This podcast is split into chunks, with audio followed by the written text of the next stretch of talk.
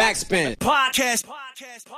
Hey und herzlich willkommen zu einem neuen Backspin Podcast. Mein Name ist Johanna und ich habe heute die eine bulgarische Wienerin, die Musik macht, zu Gast, und zwar Ellie Breis. Was geht? Hi, was geht? Das Release deines zweiten Studioalbums steht an. Unter anderem werden wir natürlich darüber sprechen. Ähm, Bad wird es heißen und erscheint am 21.04. Es ist auf jeden Fall auf vielen Ebenen ein Step nach vorne nach deinem Debütalbum Level, Up, das 2022 erschienen ist. Wie fühlst du dich denn im Vergleich zum letzten Album-Release? Ähm, für mich sind ja die ganzen Songs von Anfang an eine Therapieform, eine persönliche Weiterentwicklung immer gewesen oder wie soll ich sagen, so eine äh, wie so ein Tagebuch meiner Gefühle. Und was ich persönlich sehr schön finde, ist, dass ich bei Level Up sehr viel über Dystopien oder zukünftige Vorstellungen oder über vergangene Verarbeitungen geredet habe, aber nicht so viel in der Gegenwart war. Also es gab einen Song auf Level Up 2022, der war so eine Manifestation für die Gegenwart, aber auch nicht wirklich, wie es wirklich jetzt ist. Und das finde ich irgendwie schön bei dem jetzigen Album, dass ich viel mehr im Jetzt bin und irgendwie einfach so meine Gefühle, wie sie jetzt sind, besser einordnen konnte. Und ähm, ja, das fand ich irgendwie schön. Ja, voll. Ähm, du befindest dich, wie, wie du gerade gesagt hast, auf jeden Fall viel mehr in der Gegenwart und man spürt so eine gewisse Ambivalenz zwischen dem leichten Leben, aber auch schlechten Feelings, Angst. Also eigentlich ja auch so dem, was im Moment oft passiert, so dass man es vielleicht auch gar nicht so zuordnen kann, wie man sich gerade fühlt und dementsprechend natürlich auch sehr unterschiedliche Geschichten erzählt werden auf dem Album.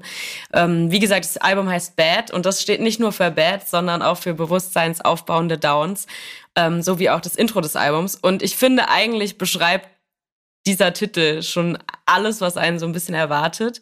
Ähm, man bekommt auf jeden Fall deutlich persönlicheren Einblick, würde ich sagen, dadurch, dass es sich eben auch so ein bisschen mehr in der Gegenwart abspielt. War das für dich so der logischste nächste Schritt, sage ich mal, dass die Leute, die dich jetzt auch irgendwie schon eine Weile begleiten, ähm, noch ein bisschen tiefer an dich rangeholt werden und einfach mehr Einblick bekommen? Eigentlich nein. Ich, ich glaube, ich habe einfach, je, je mehr Musik ich mache, desto mehr passiert das vielleicht einfach automatisch oder desto mehr traue ich mich auch einfach mehr über gewisse Themen oder auch über persönlichere Sachen zu reden. Ähm, aber so geplant ist bei mir von Anfang an wenig. Ich, ich, ich ähm, bin zwar sehr konzeptionell, aber das entsteht dann eher im Prozess. Also während mhm. ich dann merke, oh, okay, irgendwie passen diese Songs zusammen, vielleicht könnte ich ein Album machen, das ein äh, bisschen in diesem Vibe ist, wie würde ich es nennen, was macht das aus und erst so im Prozess entstehen die ganzen geplanten Gedanken, würde ich jetzt mal sagen. Aber so von vornherein, ich gehe nie in eine Studio-Session und denke mir, ich möchte heute einen traurigen Song machen oder ich möchte heute, weißt du, wie ich meine? Ja. Also es passiert einfach immer sehr random und sehr nach dem Gefühl heraus. Und eher, wenn ich dann die Sachen zusammenfasse zu einem zu einer EP oder einem Album, dann äh, überlege ich mir da genauere Sachen. Ja, ja, wahrscheinlich passiert sonst auch meistens genau das Gegenteil. Wenn man vornimmt, äh, einen sehr traurigen Song zu machen, dann macht man am Ende übelst den Partybanger, so, weil es irgendwie einfach äh, so entsteht.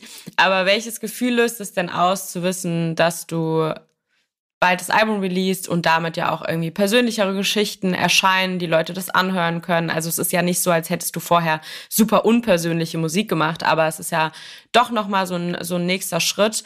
Ähm, schwingt auch irgendwie Angst mit oder Unsicherheit? Ja, bestimmt. Ähm, aber weniger über, also weniger zu dem, was ich sage, sondern einfach allgemein.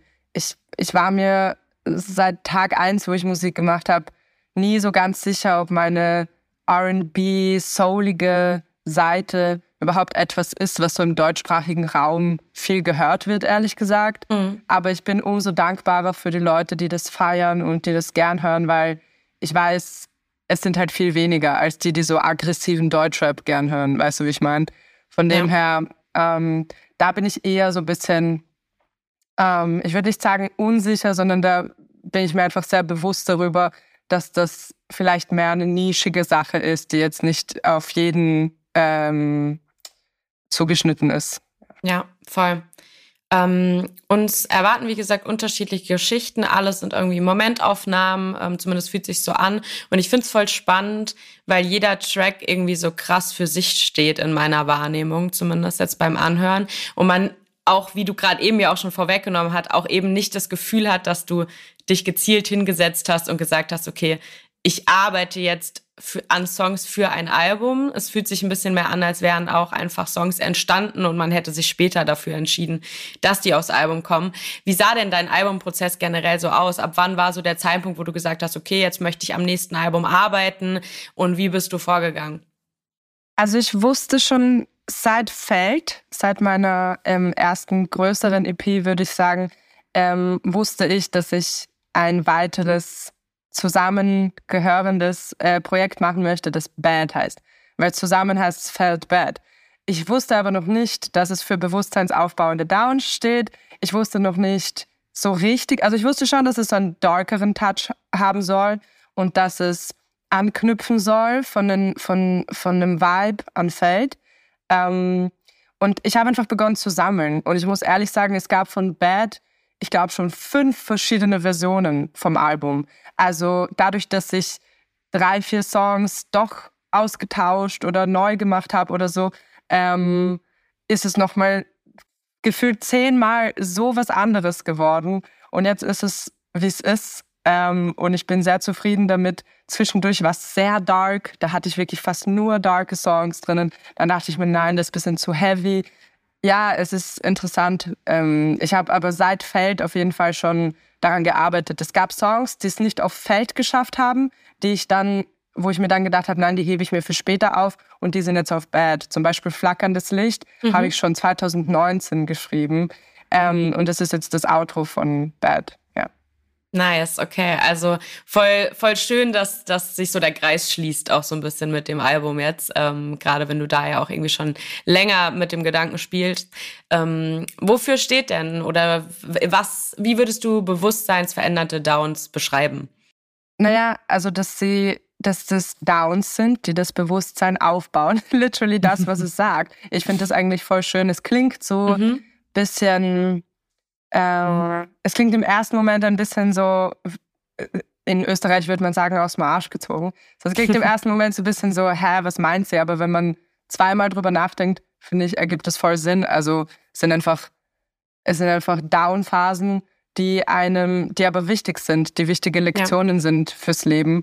Und ich würde schon sagen, dass ich fast alle Songs in Down-Phasen geschrieben habe, auch wenn sie mal happier sind oder mal mhm ähm, chilliger oder so. Es beschäft, sie beschäftigen sich immer mit dem, ja, mit, mit meinem Bedürfnis, bewusst im Moment zu sein, weil mir das oft einfach schwierig fällt, weil ich einfach mhm. ein sehr verträumter Mensch bin und sehr viele Sorgen habe, sehr viel Angst habe vor der Zukunft und auch viel Traumata von der Vergangenheit. Und ähm, ja, darum, darum wollte ich halt in dem Album Songs machen, die präsent sind und meine jetzige Lage beschreiben.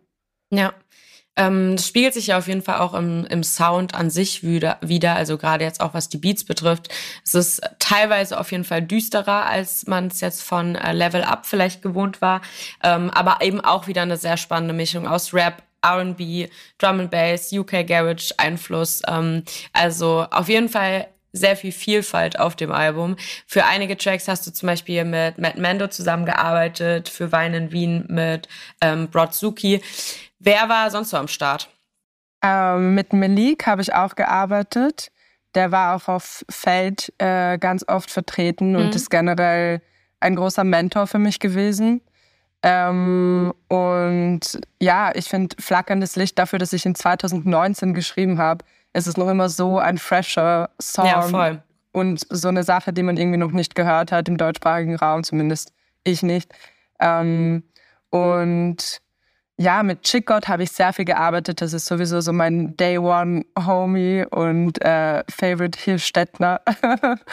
ähm, ja, der ist einfach, keine Ahnung, mit dem mache ich einfach immer sehr diepe Sachen, weil ich mich bei ihm einfach schon sehr wohlfühle. Ich mhm. kenne ihn einfach schon ewig. Ich habe mit dem schon meine englischen Songs gemacht.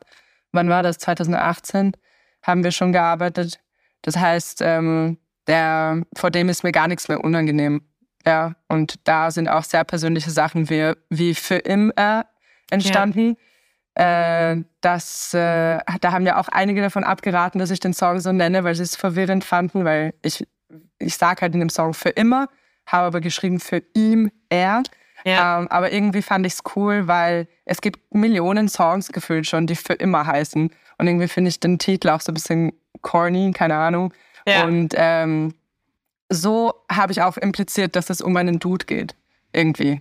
Also ich wollte sagen, so, es ist für ihn und er und es, es geht, es, ist, es schwebt nur er in meinem Kopf mäßig. So. Ja, voll. Ich habe, äh, als ich den, also die Tracklist gesehen habe, äh, ist das auch der Titel gewesen, der mir als erstes ins Auge gesprungen ist, so, weil ich auch direkt gecheckt habe, so, ah, okay, gut, für immer wäre irgendwie zu abgetroschen gewesen vielleicht. Und ähm, mhm. ja, man, man versteht es aber trotzdem, wo, worauf du hinaus willst. Ähm, Gerade weil du jetzt eben auch angesprochen hast, so dass du natürlich auch wieder mit Leuten zusammengearbeitet hast, die du irgendwie teilweise schon lange kennst, auch schon häufiger zusammengearbeitet hast. Gerade auf so Albumebene, also wirklich für ein großes Projekt, an dem man ja auch oft sehr lange sitzt, bis es dann wirklich fertig ist und released wird. Könntest du das einfach auch mit, ich sag mal, einem random Producer oder Producerin machen, wo du sagst, ah, okay, du feierst den, den Stil, die Beats, du fragst da jetzt an, ähm, ohne dass da irgendwie so ein, ich sag mal, eine persönliche Vertrautheit da ist? Also mir kommt vor, die ersten Songs mit Leuten, die ich nicht gut kenne, sind oft so Banger. Also mhm. ich weiß noch, einer meiner ersten Songs mit Prod by Pank zum Beispiel war Aber warum und Danke Manu. Ja. Und ähm, ja, sie sind auch irgendwo persönlich, aber dadurch, dass ich die Leute nicht kenne, habe ich ein größeres Bedürfnis, sie zu beeindrucken und etwas zu machen, mhm. was so eine Single ist, weshalb die Sachen dann nicht so Album persönlich deep sind. Also so, ich, ich habe so, ja, wie gesagt, ich habe einfach ein großes Bedürfnis, Leute, die mich noch nicht kennen, sofort abzuholen, zu beeindrucken, damit sie öfter mit mir arbeiten, wenn ich ihre Beats mag. Also ja. wenn ich beeindruckt bin von ihnen und ihrer Arbeit, dann möchte ich irgendwie abliefern. Und deshalb entstehen meistens bei der ersten Zusammenarbeit Banger. Und ich habe das jetzt auch mit den Drunken Masters, mit dem Joe habe ich gearbeitet. Und da sind jetzt auch Sachen entstanden, die sogar nach dem Album, also ich, ich bin auch schon viel am Vorausarbeiten mhm. auf jeden Fall. Aber ja, ähm, so ist das einfach voll. Ja, Verständlich, auf jeden Fall. Ähm, inwiefern bist du denn selber auch bei der Produktion des Albums involviert? Weil jetzt zum Beispiel bei dem Track ähm, Uf 9 mit Donna Savage, äh, weiß ich nicht, ob ich es so richtig gedeutet hat, was es inhaltlich betrifft, aber da hast du auch in zwei, drei Lines auf jeden Fall mal gesagt, so wir machen Beats äh, und kein Copy-Paste, weil ich produce. Bezieht sich das wirklich auch aufs Produzieren? Hast du da auch so deine Finger mit im Spiel?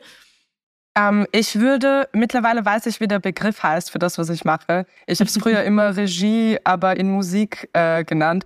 Es ist äh, Executive Producer. Ja. Also ich sitze immer daneben. Äh, mhm. ich äh, habe speziell bei UF9 habe ich Chords ausgetauscht von einem Sample, die mir nicht gefallen haben, damit das so R&Biger ist und ähm, Pausen eingefügt, gesagt, wo ich was anders haben möchte. Also ich sitze halt immer daneben. Ich habe jetzt nicht so das technische ähm, Know-how, um das selber zu machen, dass mhm. ich so selber mich hinsetze und auf Ableton irgendwas rumschnipsel, aber ich sage halt immer, was ich möchte und habe hab mittlerweile auch schon so einen Wortschatz aufgebaut, damit ich mich mit den Produzenten hm, verständigen kann und die checken das dann und ähm, machen quasi, was also bis zu einem gewissen Grad, was ich ihnen sage. Natürlich haben sie auch ihre eigenen Ideen und äh, der Beat kommt in erster Linie von ihnen. So. Ja. Aber ähm, ja, das Endprodukt ist dann schon eine Zusammenarbeit. Ja, ja, auch super wichtig. Ich glaube, ähm, so entstehen halt auch die authentischsten Songs wahrscheinlich am Ende, weil man sich gegenseitig irgendwie checkt und ja auch wertschätzt, wenn, wenn du dich nebendran setzt und dir das wirklich anguckst und dabei bist und äh, nicht einfach nur machen lässt. So. Deswegen ist, finde ich, auf jeden Fall eine sehr gute Herangehensweise. Ähm, kommen wir mal so ein bisschen zu der inhaltlichen Ebene beziehungsweise einzelnen Tracks des Albums und da starten wir mal bei der ersten Single. Äh, Wein in Wien hat es nämlich von der Hook auf dem äh, Stepper im Fit-In zu einem der erfolgreichsten, also deinem erfolgreichsten Track gebracht. Ähm, sogar Jeremy Fragrance feiert den Song. Ähm, hast du erwartet, dass sich mit dem Track so viele Leute auch außerhalb von Wien irgendwie identifizieren können und den fühlen? Ähm, boah, also dass der Song ein Banger ist und dass der gut ankommen wird, irgendwie habe ich das so im Gefühl gehabt. Mhm.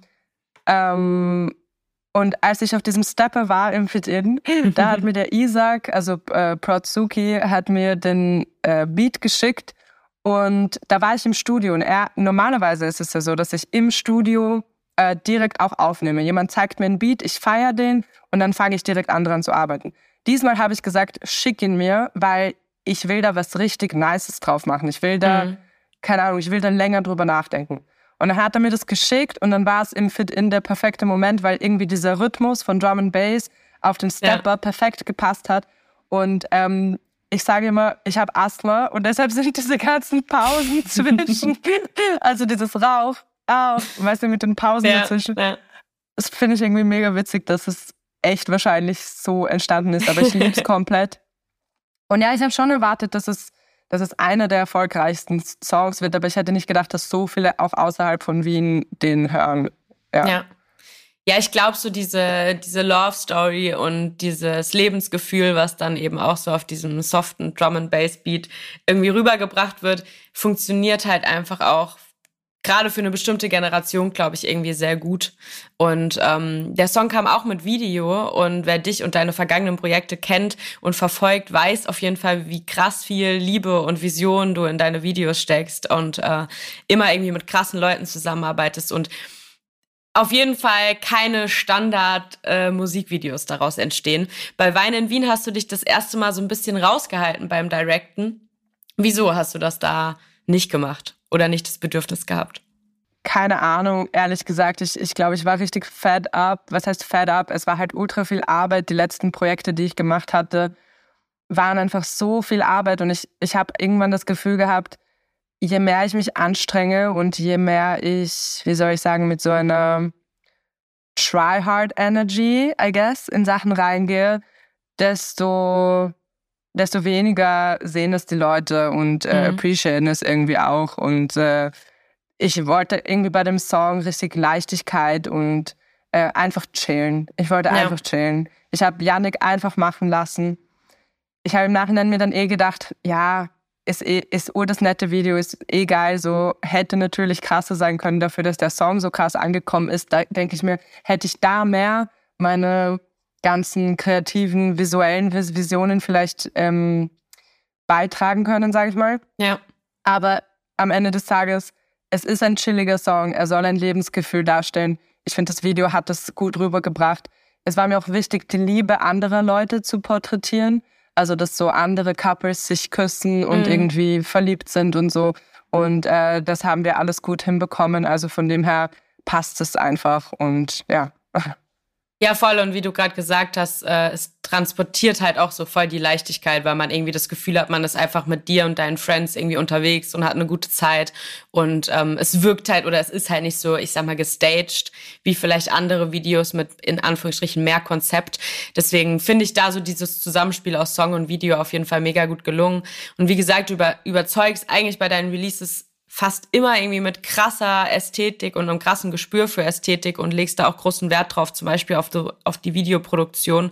Woher kommt so deine Faszination für Bewegtbild, beziehungsweise auch das Spielen mit Metaphern in Videos, was du jetzt ja zum Beispiel bei dem Video zu Was ist der Preis extrem krass umgesetzt hast ähm, und ja auch so ein bisschen auf Instagram so leicht aufgedeckt hast, äh, was, was für Metaphern mit eingebaut sind.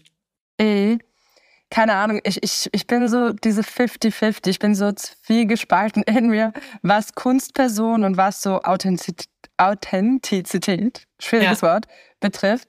Ähm, und ich habe immer so, ich bin wirklich so Hälfte, Hälfte. E, eben manchmal habe ich so Videos wie Wein in Wien oder wie ich bleib, wo ich wirklich einfach nur ich bin und mit Freunden chill und super Lo-Fi, Camcorder teilweise auch ähm, und dann andererseits will ich voll diese Kunstfigur sein. Ich, ich weiß auch nicht genau, warum ich mich nicht für eins der beiden mhm. entscheiden mhm. kann. Ähm, aber wenn ich das Bedürfnis habe, so Kunstfigur zu sein und quasi wie so einen halben Film zu machen oder so eine Story zu kreieren, dann ähm, ist es wahrscheinlich auch daher, dass ich viel lese, Animes schaue ganz gerne und ähm, auch in meiner Kindheit Bro, es gibt so in Bulgarien so ein Ding, das heißt City TV. Mhm. Das ist basically wie so MTV. Äh, nur es gab keine irgendwie so Pimp My Ride, es gab keine Shows, sondern es gab wirklich nur Musikvideos. Okay, den ganzen krass. Tag und Werbung. Also Musikvideos und Werbung. Und dieser Kanal lief halt auf und ab bei mir und ich habe so gefeiert. Also immer, wenn ein, wenn ein Song ein geiles Musikvideo hatte, habe ich den irgendwie 10.000 Mal mehr gefühlt. So, und meine ganzen Inspirationen damals waren halt so, keine Ahnung, Black Eyed Peas, Shakira, Rihanna und was weiß ich. Und die haben, damals gab es ja dieses authentisch sein irgendwie nicht wirklich. Da haben Leute immer eine Kunstfigur dargestellt. Ähm, und irgendeine krasse Story erzählt und so. Ich glaube, ich bin einfach sehr von diesen 90s, 2000er Dingen inspiriert, wo, ja, genau. Ja, wo es ja auch entscheidend war, Musikvideos zu machen, damit es an die Leute getragen wird. Ne? Also gerade durch Fernsehen zum Beispiel. Ähm, da wurden ja nicht einfach nur Tracks abgespielt, so du kamst halt dann eben nur in diese Formate, wenn du irgendwie ein Video geliefert hast. So, da war auch, glaube ich, so diese Wichtigkeit von so einem Musikvideo einfach auch nochmal eine andere. Und ich habe so ein bisschen das Gefühl und vor allem aber die Hoffnung, dass das auch wiederkommt so und die Leute auch einfach diesen Wert an, an Bildmaterial zu einem Song einfach checken, weil es halt doch noch mal sehr viel macht mit einem mit einem Gefühl, was so ein Song vermittelt. Ähm, könntest du dir generell vorstellen, dich in dem Bereich, zum Beispiel Videografie, irgendwie mehr zu etablieren und vielleicht in die Richtung auch was zu machen? Oder geht es bei dir vor allem eben auch um diese Kombi aus beidem? Also ich habe schon voll oft äh, in die Welt getragen, dass ich gerne Creative Direction und Konzepte mache. Es ist selten passiert, dass jemand mir einen Song gezeigt hat, den, den ich gut finde, wo ich nicht sofort ein Konzept und ultra geile Ideen im Kopf hatte. Also ich glaube, keine Ahnung, ich habe einfach ein Talent dafür und mir macht das ultra Spaß. Also wenn sich das Leute anhören, die Musik machen und die kreative Videos brauchen, hit mir ab. Ja. Sehr gut. ähm, wie gesagt, ähm, hast du auch ein Musikvideo für Was ist der Preis gedreht und du hast selbst schon bei Instagram erwähnt, dass das für dich eigentlich so bisher das krasseste Video war. Ähm, und Was ist der Preis zeigt ja so ein bisschen deine Weiterentwicklung als Musikerin und man bekommt einfach auch einen starken Einblick darin, wie du die Industrie wahrnimmst. Ähm, mit all ihren AkteurInnen. Warum ist es dir so wichtig, diese Romantisierung auch dieser Musikbranche so ein bisschen aufzubrechen? Ähm, Boah, keine Ahnung, weil einfach in dieser Rap-Szene, in der ich mich bewege, die meisten Leute das einfach, finde ich, ich weiß nicht, ich, wenn ich jetzt ein Kid bin, das, keine Ahnung, sich solche Videos und, und äh, Songs reinzieht, dann bekomme ich das Gefühl vermittelt von 90 Prozent der Leuten, ja, das ist alles urgeil und Musik machen ist das Beste, Rapper sein ist das Beste, du hast äh, laute Frauen und viel Geld und Autos und äh, go for it. So ja. Chase Your Dreams, das ist alles super. So ein Gefühl bekommt man halt von diesem ganzen Rumgeflexe von Rappern, meiner Meinung nach. Ja, ja und voll. Ich, ich persönlich bin ein Fan davon, wenn man halt Schattenseiten von guten Dingen, sage ich mal, ähm, auch zeigt. Und äh, ich liebe das zum Beispiel, wie Billie Eilish das aufgemacht hat. Sie ist echt eine der ersten, die für mich wirklich mal aufgedeckt hat, was es heißt, so so immens Fame und erfolgreich zu sein und was für Schattenseiten das hat. Also mit NDA zum Beispiel, ich liebe den Song. Da mhm. erklärt sie so gut, so, Bro, ich habe kein Privatleben. Wenn ich einen Jungen zu mir einlade, muss der erstmal eine Verschwiegenheitspflicht unterschreiben, damit er wieder gehen kann. Und ja. das sind irgendwie Sachen, über die reden, reden halt andere Stars nicht. Und ähm, im deutschen Bereich empfinde ich das genauso. Und ja. Ja, voll. Ähm, vor allem wenn man so zurückblickt auf ganz viele Stars, die schon mal da waren, wie oft das ja gerade auch deswegen dann irgendwann auch zu so einem Crash kommt und, und ähm, die Leute einfach auch krass überfordert damit sind. Und ich glaube auch, wenn man von Anfang an darüber spricht, einfach schon zumindest, also es ändert ja das Gefühl an sich nicht, aber dass zumindest für nachkommende MusikerInnen irgendwie klarer wird, das ist das, worauf ich mich einlasse. Und das ist nicht einfach nur ein easy Job und ich erfülle meinen Traum, sondern es ist auch krass harte Arbeit, die mit ganz viel ähm, Schattenseiten ja irgendwie auch in, in Verbindung steht. Deswegen super äh. wichtig, das da auch irgendwie so ein bisschen aufzumachen. Vor kurzem warst du ja bei der ähm, Machiavelli Session zu Gast und hast gemeinsam mit Wassermann, Bounty und Cocoa und Baby Joy mit Orchester performt. Und äh, in deinem Part ging es vor allem eben auch um die Erfahrung als Flinterperson im Musikbusiness, aber auch deine ganz eigenen privaten Erfahrungen. Wie sehr bewegst du dich da zwischen genervt sein, irgendwo ja auch immer so ein bisschen Repräsentantin dieser Themen zu sein und gleichzeitig aber auch die Wichtigkeit für dich, dass du das zu einem deiner Schwerpunkte gemacht hast oder machst und auch deine Aufgabe darin siehst? Ähm, ich glaube, ich bewege mich da relativ in der Mitte. Mhm. also ich mag es nicht, wenn Leute mich von selber in diese Schublade stecken, ja. sage ich mal. Also ja. wenn, wenn das mein Aufhängeschild für Medien ist, finde ich das nicht cool. Ja. Ähm, weil ich mache gute Musik und es soll in erster Linie darum gehen. Aber ähm, wie, wie, du schon sagst, ich finde es auch einfach echt wichtig, darüber zu reden, weil leider ist es, ist es einfach ein Unterschied und ähm, ich finde, Leute sollten das einfach wissen und sich dem bewusst sein und ähm, mich inspiriert das sehr, dass immer wieder junge Girls mir schreiben, dass ich ihnen Mut mache, dass sie sich jetzt auch herantrauen und Musik machen, dass ich ein Vorbild für sie bin oder so. Das, ähm, das gibt mir extrem viel Kraft, weil ich ehrlich gesagt kein mir repräsentatives Vorbild hatte, als ich mit Musik begonnen habe im deutschen Bereich. Also klar gibt es so deutsche Musikerinnen, die ich auch gefeiert habe und cool fand, aber ich habe mich nicht so identifizieren können mit ihnen, sage ich jetzt mal.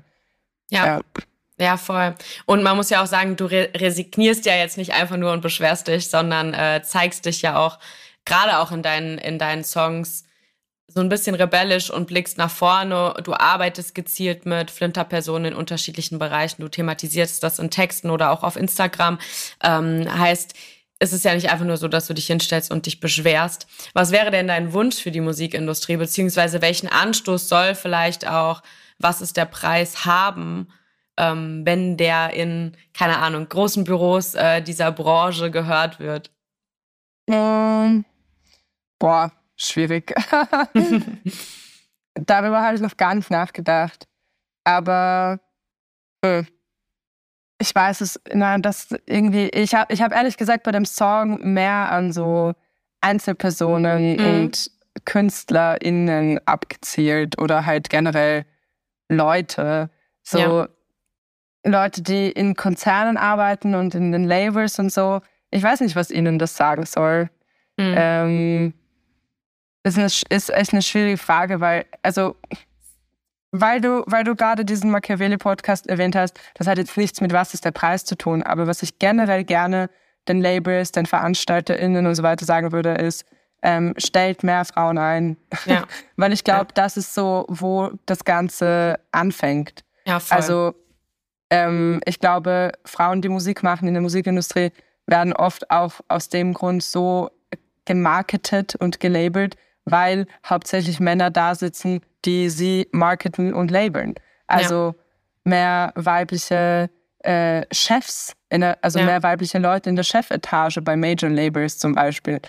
Weil ehrlich gesagt, von all den Major Labels, die ich kenne, kenne ich nicht so viele Frauen ja. in den Chefetagen so.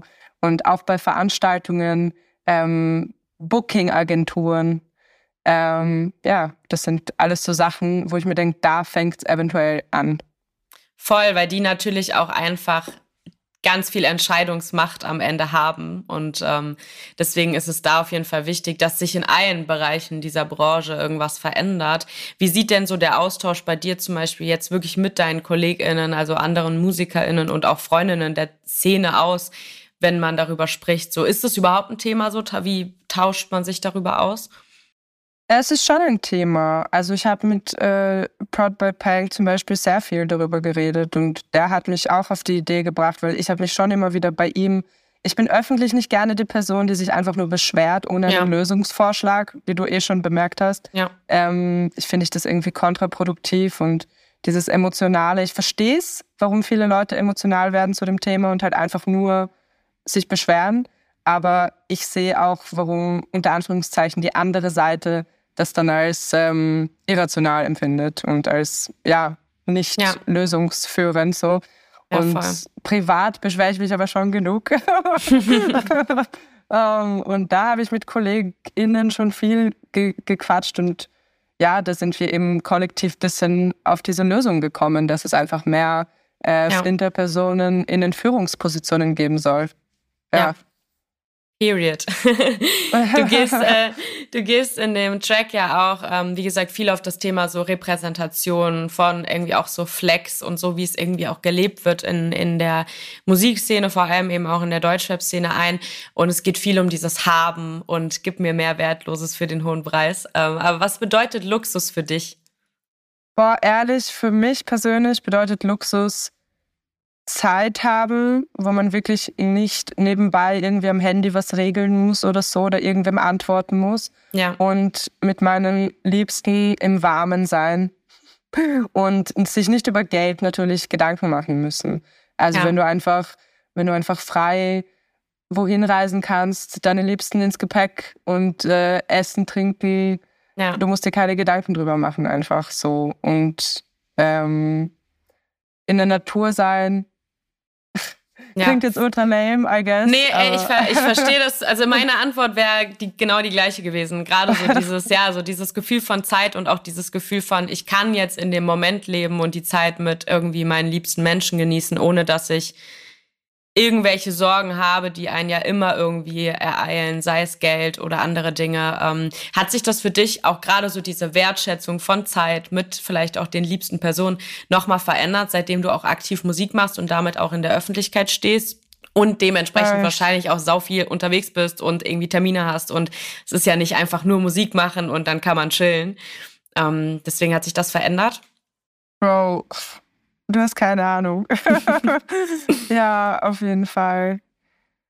Ich könnte heulen gerade. Ich habe echt, äh, manchmal sehe ich meine Familie echt mhm. zu selten und ähm, meine Freunde sagen auch immer, ah ja, du Busy Bee und so, schön, dass ich dich mal erwische. Und das sind immer so Phrasen, mit denen sie so das Treffen eröffnen, ja, was mir so manchmal echt das Herz bricht. Und ähm, ja, es ist ja. einerseits so, andererseits war ich auch schon immer die Person, die sich, wenn sie keine Arbeit hatte, hat sie sich gesucht.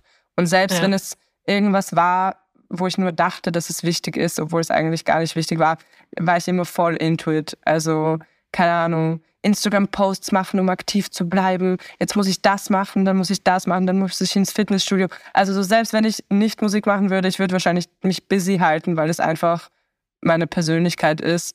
Ähm, aber ja, ich ja. wünsche mir schon, dass ich manchmal mehr ähm, ausschalten, abschalten kann und ähm, ja, auch so mal chillen kann, I guess. Ich bin echt, ja. das ist echt eine, eine Tätigkeit, die ich nicht so gut drauf habe. ja, verstehe ich sehr. ja. ja. Ähm, ist, glaube ich, auch ein bisschen so ein Generationsding, habe ich das Gefühl. Ich, wir sind auf jeden Fall ungefähr gleich alt und ich glaube so, dass auch so dieses diese Getriebenheit, auch irgendwie ständig irgendwas machen zu wollen. Ähm, natürlich auch, weil ja auch man ja auch immer so ein bisschen suggeriert bekommt, dass alle anderen immer irgendwas machen. Und ähm, gerade wenn man irgendwie natürlich auch viel auf Social Media unterwegs ist, selber irgendwie in der Musikszene, aber auch andere Leute irgendwie sich, ja, mit sich Leuten umgibt, die irgendwie alle irgendwie hasseln und kreativ sind. Man hat ja auch immer so ein bisschen diesen Pressure, so, man, man muss auch was machen. Ähm, und ich glaube, dass das auch wieder eine Facette eben ist von diesem Musikmachen, dass Leute von außen immer denken, boah, wie geil, die macht Musik und die ist damit erfolgreich und kann voll viel chillen, weil sie muss ja nur Musik machen. Aber dass da natürlich allein auch so diese ganze Social Media Geschichte, Promo, Interviewtermine etc. alles Mögliche dazu kommt, Steuern machen so. Also es Bro, sind ja alle. Ich habe den ganzen ja, Vormittag heute Steuern na, gemacht. Na, deswegen Musik machen ist dann immer, wenn man mit Leuten spricht aus der Musikszene, gefühlt so ein kleiner Baustein von dem Ganzen und ähm, Deswegen, ich kann mir das auf jeden Fall gut vorstellen, dass, dass man sich da auch immer wieder so ein bisschen nach der Zeit sehnt.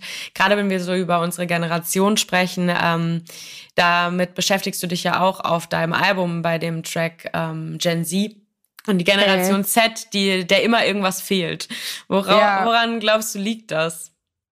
Ich glaube eh vielleicht wegen Social Media. Also es kann ja. gut sein, dass wir uns halt ständig vergleichen, ständig sehen, wie viele jüngere Leute noch krassere Sachen machen, ja. noch mehr hasseln und äh, keine Ahnung, du kannst im Internet tausende Ways finden, produktiver zu sein, ähm, dich selbst zu verbessern. Und einerseits hat es natürlich seine guten Seiten, weil ich glaube, jeder in unserer Generation äh, oder mehr oder weniger, besser gesagt, jede Person, die sich auch mit Social Media viel beschäftigt, ähm, beschäftigt sich auch viel mit sich selber, würde ja. ich jetzt mal so behaupten, so aus unserer Generation.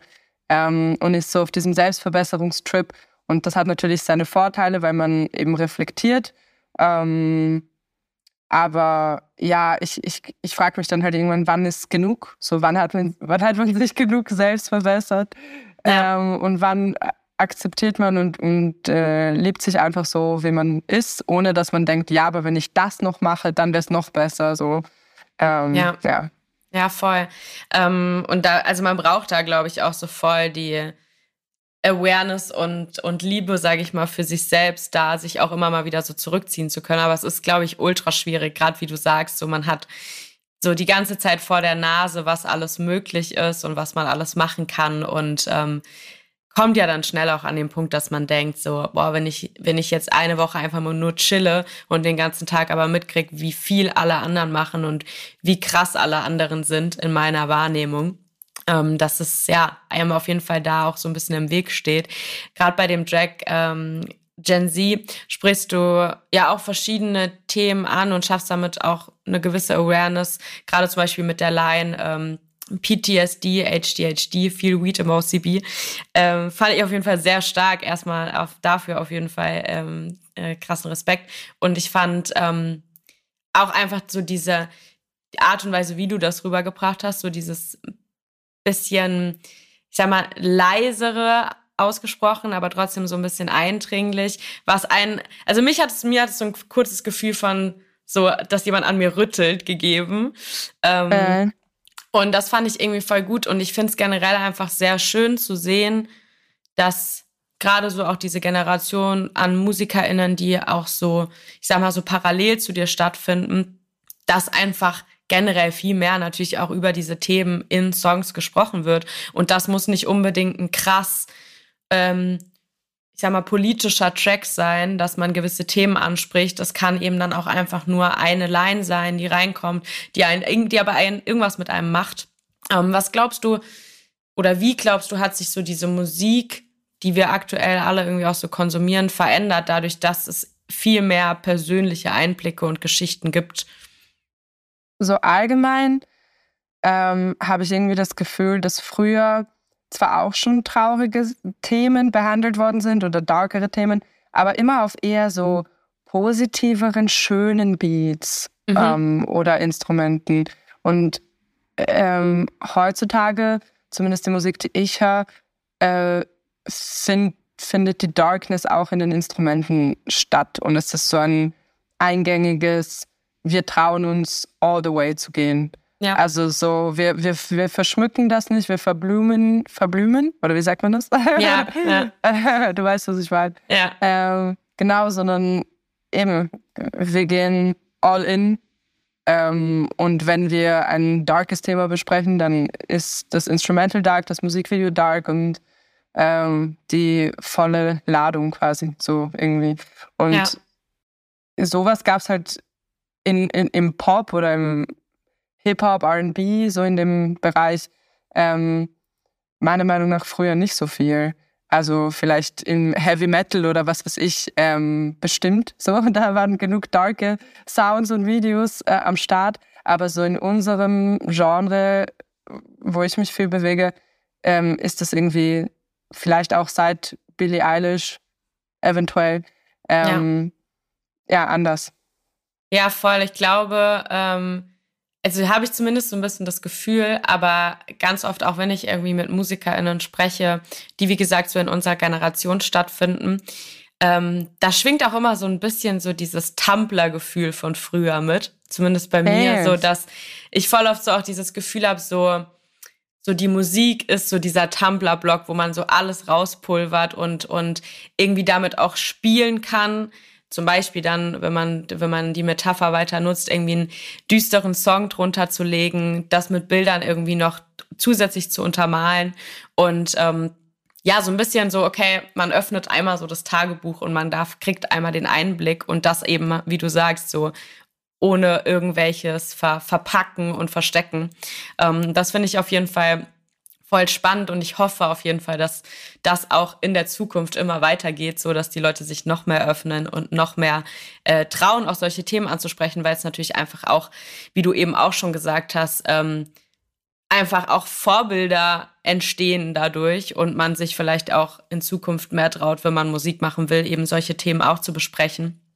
Ähm, du sprichst ja auch immer wieder in deinen Texten von Energien oder auch der Aura von anderen, von der du dich vielleicht teilweise auch eher zurückziehst. Fern von mir dreht sich vor allem darum, ähm, inwiefern beeinflusst die Energie anderer dein kreatives Schaffen? Extrem.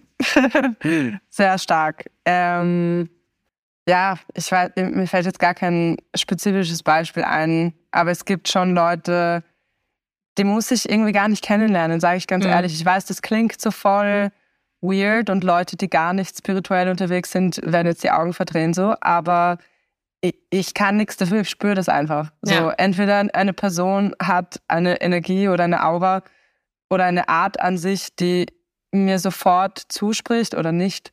Ja. Und wenn es, wenn es nicht der Fall ist, ich habe nämlich fern von mir handelt eigentlich von einer Person, die mir von Anfang an ein schlechtes Gefühl gegeben hat, ich mir dann aber dachte, ach nein, sie ist, die Person ist doch so nett, so ich kann, mhm. ich kann jetzt nicht nur aufgrund von meinen Energien da irgendwas herausleiten und war dann im Endeffekt ewig lange noch mit dieser Person in Kontakt und ja. sogar befreundet. Und irgendwann war es dann genau so, wie ich dachte und es ist auseinander so richtig eklig und dann dachte ich mir so, hätte ich doch nur auf mein erstes Bauchgefühl gehört. Irgendwie muss man manchmal wieder mehr in Touch mit seinen mit seinen Emotionen gehen und äh, es ist nicht immer alles nur Paranoia und äh, man ja. bildet sich was ein, sondern ein Bauchgefühl ist ein Bauchgefühl und eigentlich habe ich mich nie selbst enttäuscht, wenn ich drauf gehört habe. Ja, voll. Wann hast du äh, gemerkt, dass du dafür auch so empfänglich bist oder dich generell auch mit dem Thema, weil, weil du es gerade auch nochmal angesprochen hast, so Spiritualität auseinandergesetzt? Hm. ähm, ich weiß nicht, ob ich das in dem Podcast sagen kann. ja, ehrlich gesagt hatte das schon mit so, mit so Substanzen zu tun. Das erste ja. Mal, wie ich das so wirklich verstanden ja. habe. So. Ähm, ja. ja. Aber ist schade, dass es so kam. Man kann es auch mit Meditation, mit lauter anderen äh, natürlichen Wegen herausfinden. Ähm, es muss jeder für sich diesen, diesen Journey machen, würde ich sagen. Voll. Und es fängt ja, wie du gerade eben auch gesagt hast, schon auch so im Kleinen an, einfach mal so ein bisschen mehr auf sich zu hören, was für ein Gefühl habe ich in bestimmten Situationen, wenn ich mit Menschen irgendwie bin, so ähm, was ja auch im Dating zum Beispiel eine Riesenrolle spielt und äh, Dating, Flirts äh, spielen ja auch auf dem Album eine Rolle. Äh, generell auch so das Thema Lust. Ähm, und du hast jetzt vorhin schon mal kurz gesagt, dass, dass du eigentlich nie so, ich sag mal, musikalische Vorbilder hattest, die die ähm, Themen so verkörpern, wie du das vielleicht heute machst. Aber gab es oder gibt es für dich irgendwelche Vorbilder oder MusikerInnen, die dir da einfallen, die zum Beispiel so dieses Thema Lust und Sexualität ähm, bearbeiten und auch damit ja total enttabuisieren? Oh, total. Aber halt nicht so im deutschen Bereich, mhm. sondern eher ähm, Scissor, ähm, mhm. Kali Uchis, ähm, Abra, was war noch so ins Bus? Ja, auch Billie Eilish, muss ich sagen. Ja. Ich finde, sie hat das auf ihrem neuen Album mit Oxytocin und Billy Bossa Nova auch sehr schön gemacht. Ich mag das halt, wenn so. Ah, Brent Fayas kann man auch mhm. nicht auslassen, wenn man über sexuelle Songs spricht, auf jeden Fall. Ähm, ja, ich glaube, ähm, was ich einfach mag, ist, wenn man checkt vom her und vom Text her, worum es geht, aber nicht irgendwelche bestimmten Wörter dafür aussprechen muss, if that makes ja. sense. Also ich habe zum Beispiel auf Gazelle, ich finde, es ist ein sehr ähm, klares Bild, wenn es heißt, ich bin die Gazelle und du bist was auch immer, irgendein anderes Raubtier. So ja. ähm, wird irgendwie ganz klargestellt, dass dein Temptation, ähm, Seductiveness und so ähm, dargestellt wird, aber halt, keine Ahnung, ich, ich hasse es halt, wenn ähm, wenn man irgendwelche Schandwörter unter Anführungszeichen ja. ja. dafür benutzen muss. Ich bin kein Fan davon. Ich mag auch nicht so viele, viele Rap-Songs sind mir zu explizit. Und ja. das, da, cringe, da cringe ich dann. Das ist mir unangenehm, weißt du, wie ich meine? Also es, es, gibt auch schon Deutsch-Rapper, die schon probiert haben, so äh, auf so Sensu äh, wie soll ich sagen, sensual Art über, äh, über Sex zu reden, aber keine Ahnung, ab dem Moment, wo du irgendwie so Sachen sagst, ja, und ihre Pussy, dies, das, und ja. so bin ich schon so, alt, ciao, keine Ahnung. Ja.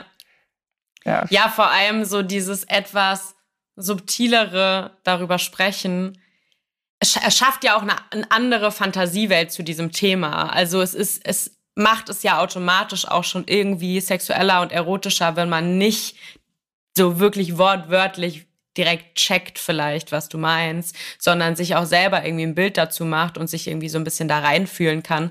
Ähm, und ich glaube, was halt auch der springende Unterschied ist, ist halt wirklich einfach auch, wenn eine Frau über diese Themen spricht aus ihrer Perspektive oder wenn Männer darüber sprechen, weil oder ich, das ist sehr verallgemeinernd, ähm, aber es viele Rapper, die sich an diesen an diesen Geschichten oder diesem Thema bedienen, sprechen ja oft über das andere Geschlecht. Und mhm. ähm, ich finde es da voll spannend und voll schön zu sehen, dass du zum Beispiel auf den Tracks ja auch ganz viel einfach aus dir heraus sprichst und mhm. de deine Lust beschreibst und nicht unbedingt die Lust der anderen Person.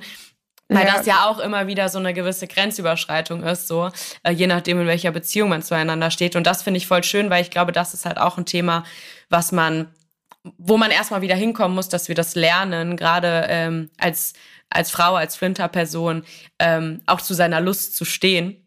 Und ich glaube, dass äh, damit schaffst du auf jeden Fall einen sehr guten Einfluss, weil du nicht einfach nur stumpf über die Lust der anderen Person sprichst. Mhm.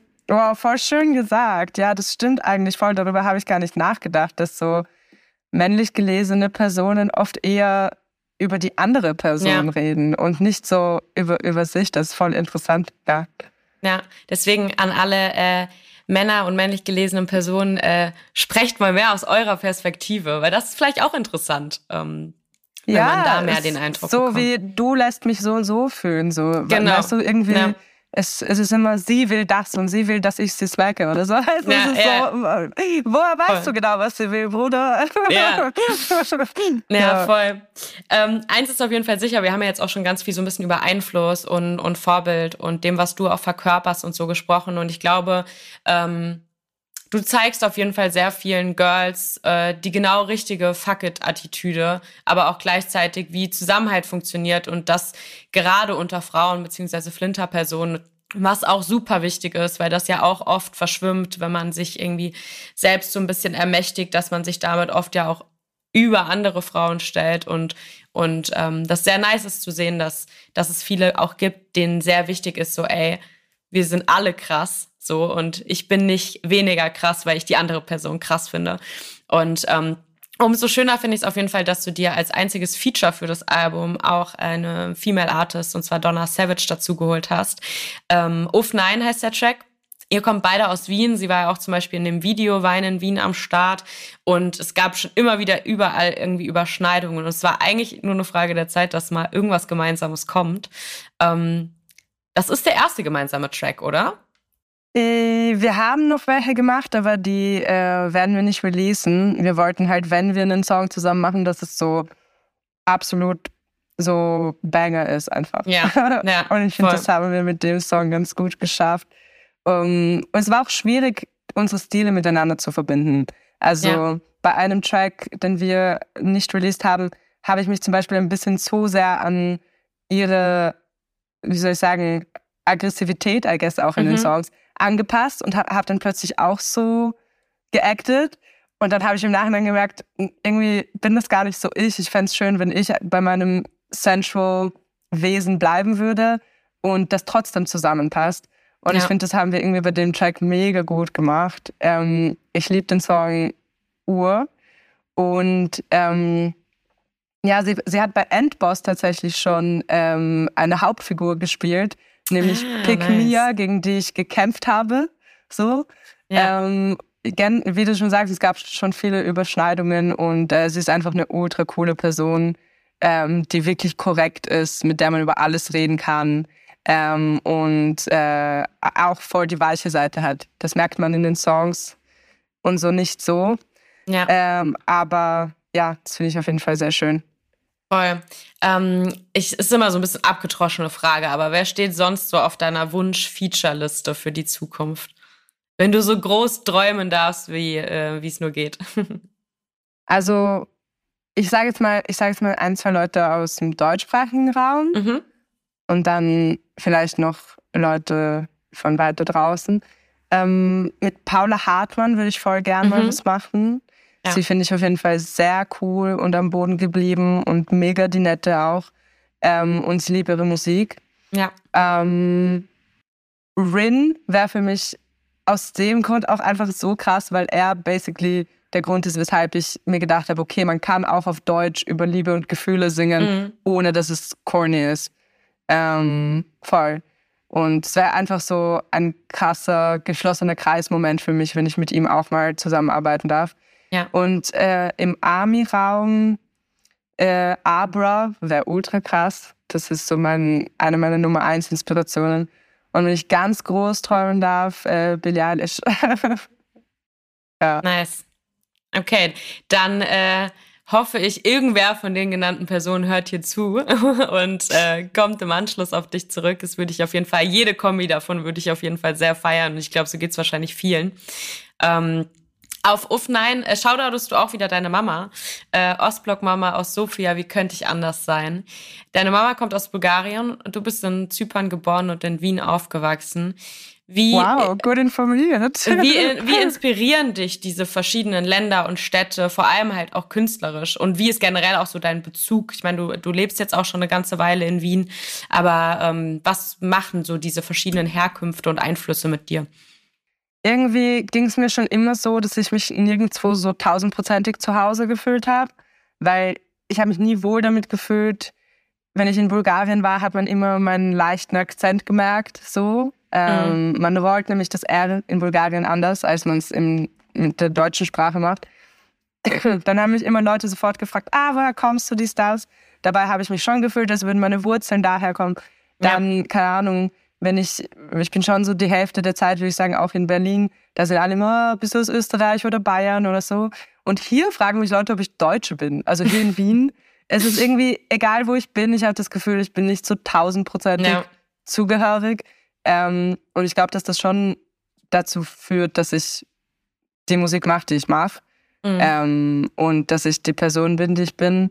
Und dieses immer hin und her sein und zwischen zwei, drei Welten, ähm, ja, es macht einfach was mit einem. Also ich war als Kind dauernd in jeder freien Minute war ich in Bulgarien, um meine Familie zu besuchen. Ähm, und jetzt bin ich in jeder freien Minute äh, irgendwo in Berlin oder ja, oder woanders in Deutschland, damit ich halt meine Connections mache und Musik mache und so. Und ja, ich bin irgendwie nie länger wo. ja. ja, und es lässt sich ja auch irgendwie ganz äh, schön übertragen auf deine Musik, gerade weil du eben gesagt hast, so diese, in diesen verschiedenen Welten auch unterwegs zu sein.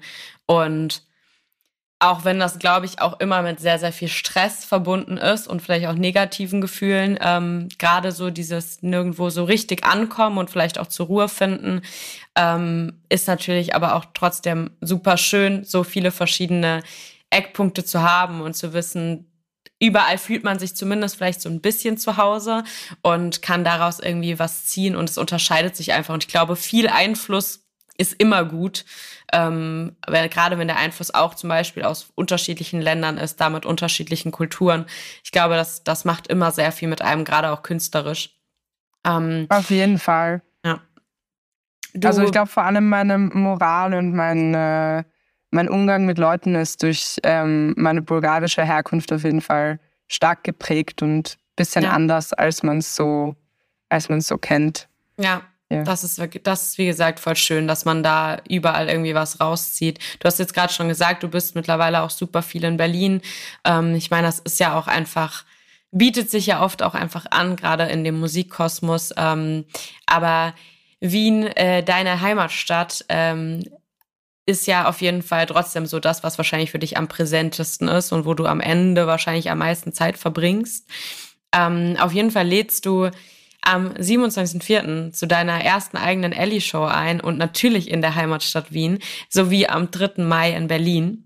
Ähm, was bedeutet es für dich, so die erste eigene Show zu spielen und dementsprechend auch zu planen?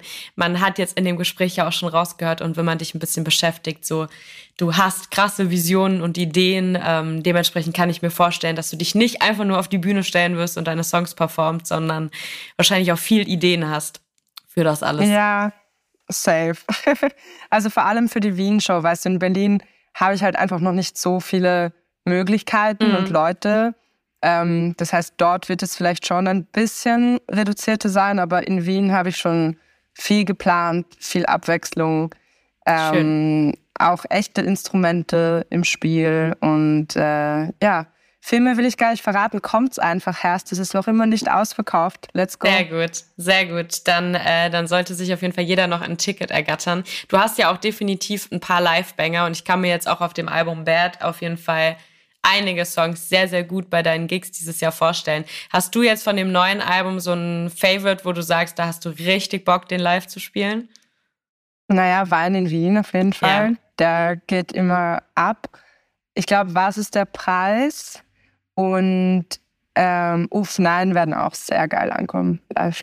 Ja, Glaube ich. Ich freue mich auf jeden Fall sehr, dich diesen Sommer live zu sehen. Ähm, wir sind nämlich schon am Ende angekommen. Deswegen, ich danke dir für deine Zeit und ich wünsche dir vor allem alles, alles Gute und ein wunderbares Release deines Albums. Ähm, wie wirst du deinen Release-Tag verbringen? Hast du schon Pläne? Ähm, ich werde bei meinem besten Freund Vlad, der auch die Musikvideos mit directed hat, ähm, der hat einen Beamer extra gekauft für den Abend. Nice. Da werden wir uns dann das letzte Video vom Release anschauen und anstoßen mit meinen engsten Freunden. Es sind eh nur so fünf. Sehr schön. Da wünsche ich dir auf jeden Fall äh, jetzt schon mal einen wunderbaren Abend. Äh, es hat mich sehr gefreut, mit dir zu quatschen. Und äh, ich danke euch fürs Zuhören. Dankeschön. Schönen Tag noch. Backspin. Podcast. Podcast. Podcast.